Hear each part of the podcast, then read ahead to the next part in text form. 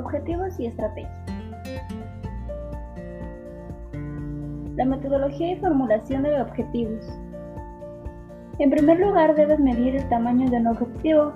Cada uno de los objetivos deberás conformarlos de la misma forma a través del método SMART. El método SMART, como su nombre lo dice, S de específico.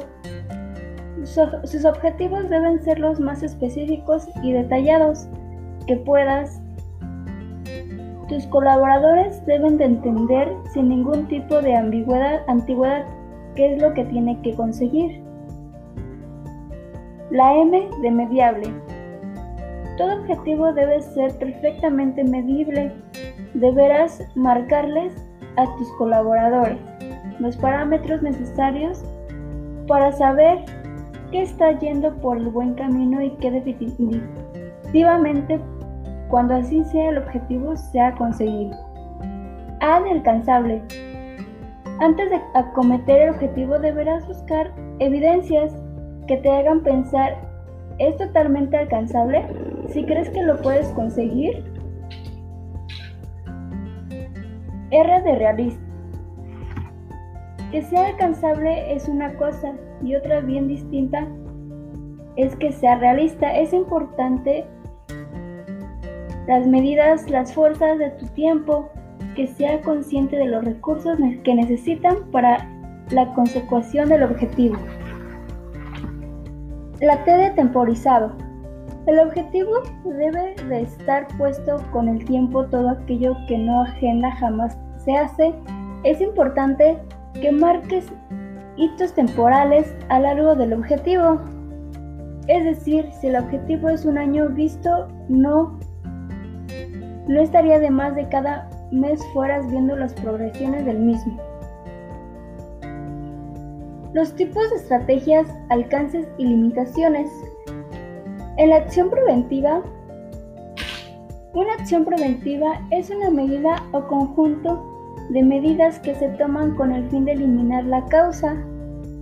De una no conformidad potencial y prevenir que puedan volver a ocurrir en las mismas situaciones similares.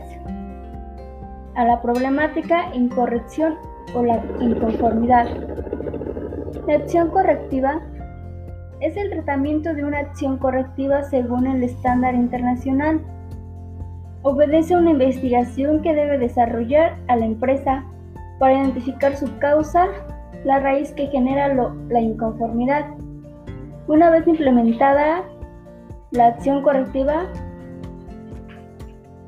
cerciorarse de que se presente su recurrencia.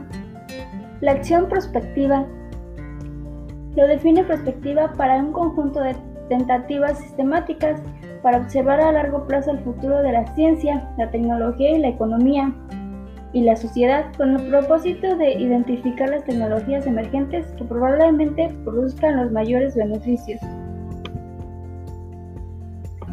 En las estrategias a corto plazo pueden definirse de manera mensual en el caso de las empresas grandes, ya que con un flujo de facturación más alto que el de una pequeña o mediana empresa,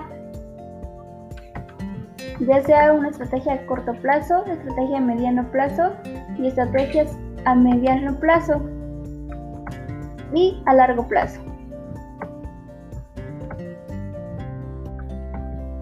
Algunas evaluaciones y selecciones de estrategia son diferentes criterios que cabe utilizar para seleccionar entre las opciones estrategias pueden englobarse de una de las siguientes categorías, como los criterios de factibilidad, los criterios de adecuación o conciencia,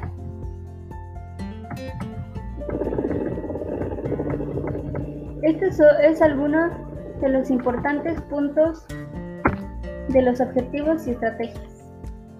Espero que haya les gustado. Gracias.